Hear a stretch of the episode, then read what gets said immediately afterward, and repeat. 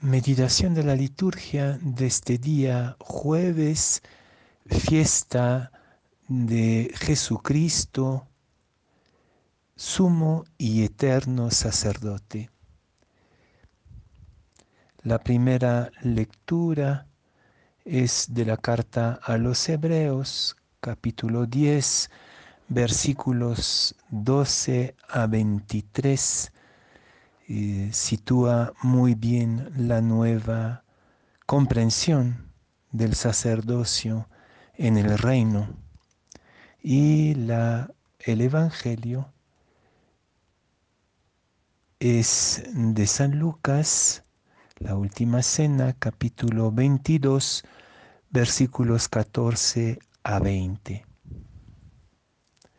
En aquel tiempo, llegada la hora de cenar, se sentó Jesús con sus discípulos y les dijo, cuánto he deseado celebrar esta Pascua con ustedes antes de padecer, porque yo les aseguro que ya no la volveré a celebrar hasta que tenga cabal cumplimiento en el reino de Dios. Luego tomó en sus manos una copa de vino, pronunció la acción de gracias y dijo, tomen esto y repártanlo entre ustedes, porque les aseguro que ya no volveré a beber del fruto de la vid hasta que venga el reino de Dios. Tomando después un pan, pronunció la acción de gracias, lo partió y se lo dio diciendo, esto es mi cuerpo que se entrega por ustedes hagan esto en memoria mía. Después de cenar hizo lo mismo con una copa de vino, diciendo, Esta copa es la nueva alianza sellada con mi sangre que se derrama por ustedes.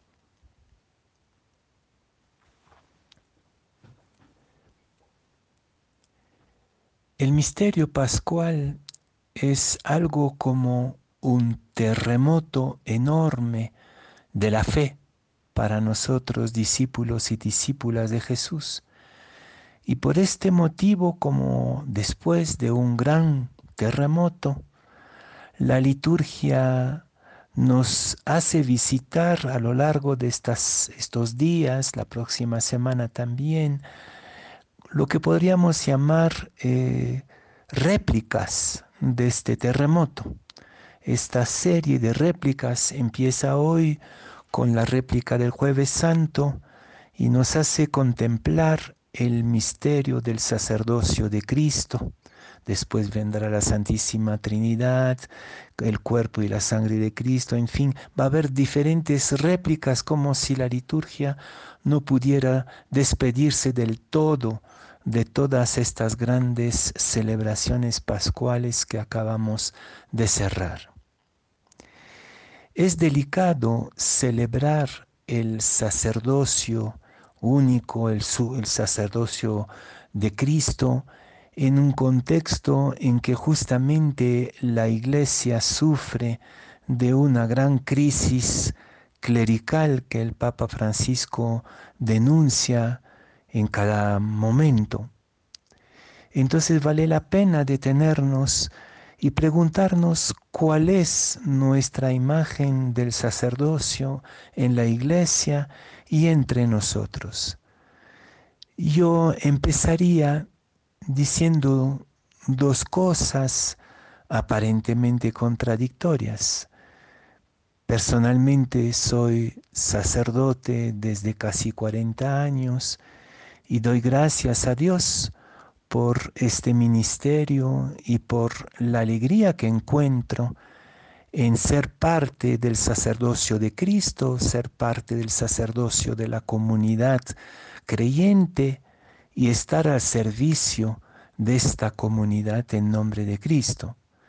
Nunca me arrepentí de mi ordenación sacerdotal. Y sin embargo me doy cuenta, en particular en un país como el Perú, muy marcado por eh, reflejos, mecanismos de cristiandad muy honda, me doy cuenta que este sacerdocio ministerial está plagado de ambigüedades y que proyecta muchas veces una imagen que no es conforme al Evangelio y al testimonio de Jesús.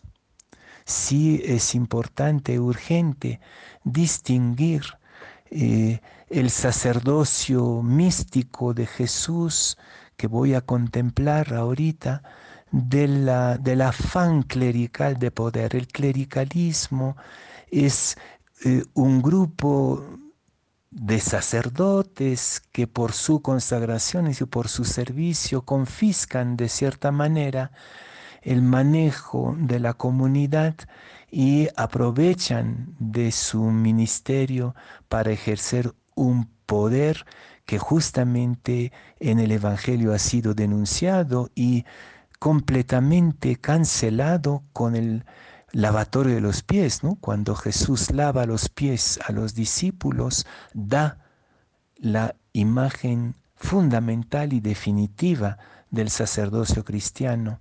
Entonces el clericalismo es lo contrario del sacerdocio cristiano. El sacerdote cristiano es Cristo servidor lavando los pies a sus discípulos, mientras el clericalismo proyecta una imagen de poder y de arrogancia de autosuficiencia del sacerdote y del grupo que, del que hace parte, que es parte. Entonces, ¿cómo mirar este misterio sacerdotal desde Jesús? La primera lectura de, los, de la carta a los hebreos nos ilumina de manera sublime sobre esta novedad. Pero justamente primero hay que cancelar nuestras antiguas imágenes que son paganas y, o si no del Antiguo Testamento también y no evangélicas. Saben que en la comunidad de Jesús todas las categorías de la sociedad y de la Mm, de, la religión judía estaban representadas, publicanos, eh, fariseos, un poco de todo, a veces incluso grupos eh, antagónicos en la comunidad de Jesús. El único sector que no está representado en la comunidad de Jesús son los sacerdotes del templo, los saduceos, con quienes toda la vida hasta la muerte Jesús va a tener un conflicto abierto. Podríamos decir en ese sentido que desde la perspectiva de su religión Jesús era anticlerical, es decir, opuesto a que un grupo aproveche de su ministerio, de su servicio, para ejercer un poder eh, de dominación sobre la gente.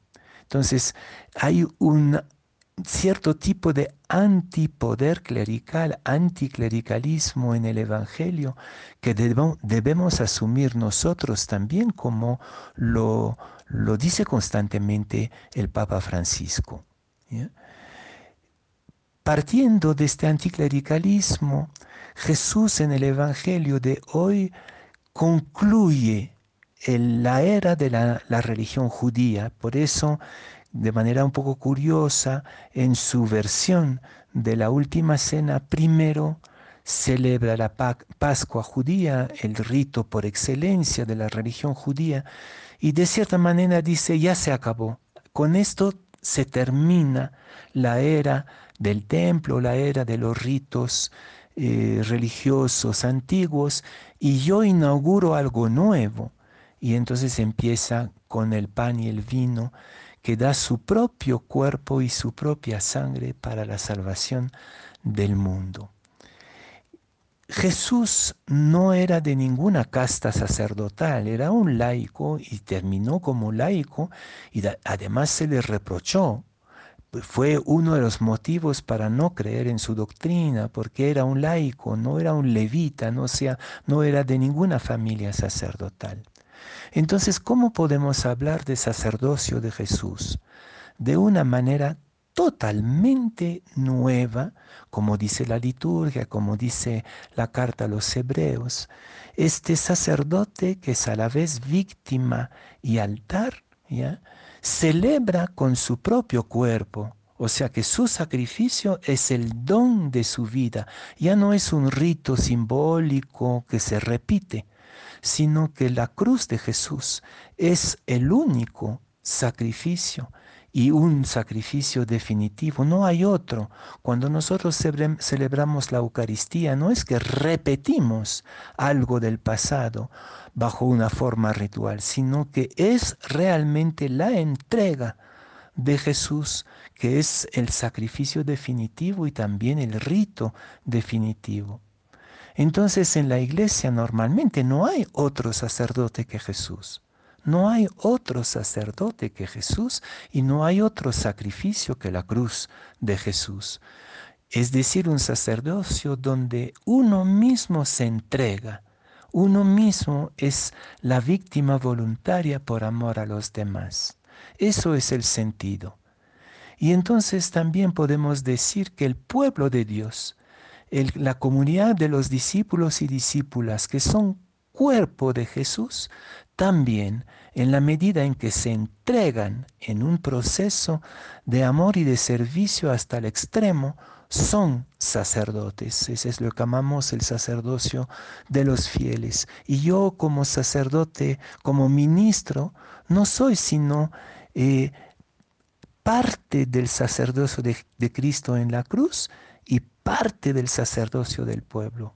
Mi ministerio no me separa por supuesto, ni de la cruz de Cristo, ni del servicio mutuo hasta dar la vida, que es el sacerdocio de la, de la comunidad. Y más bien, el sacerdocio ministerial es un servicio humilde de lavar los pies a los discípulos, al cuerpo de Jesús, y de hacer que este ministerio sea la unificación permanente del pueblo sacerdotal en el sacrificio de Jesús. Me parece un poco complicado, pero lo importante es desconectar nuestra visión del sacerdocio cristiano, del clericalismo, del poder mágico que sería pagano o del Antiguo Testamento.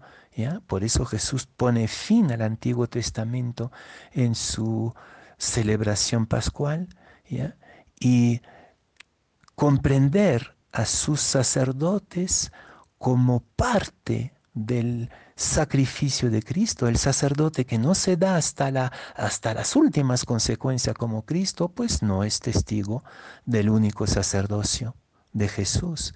Y el que no se pone al servicio del gran pueblo sacerdotal que es la comunidad, tampoco es sacerdote cristiano, puede ser algún mago, algún milagrero, alguno que fabrica ritos, eh, pero no será sacerdote. Hay que diferenciar entonces esta plaga del clericalismo, tentación del poder y de la dominación, del verdadero sacerdocio de Cristo.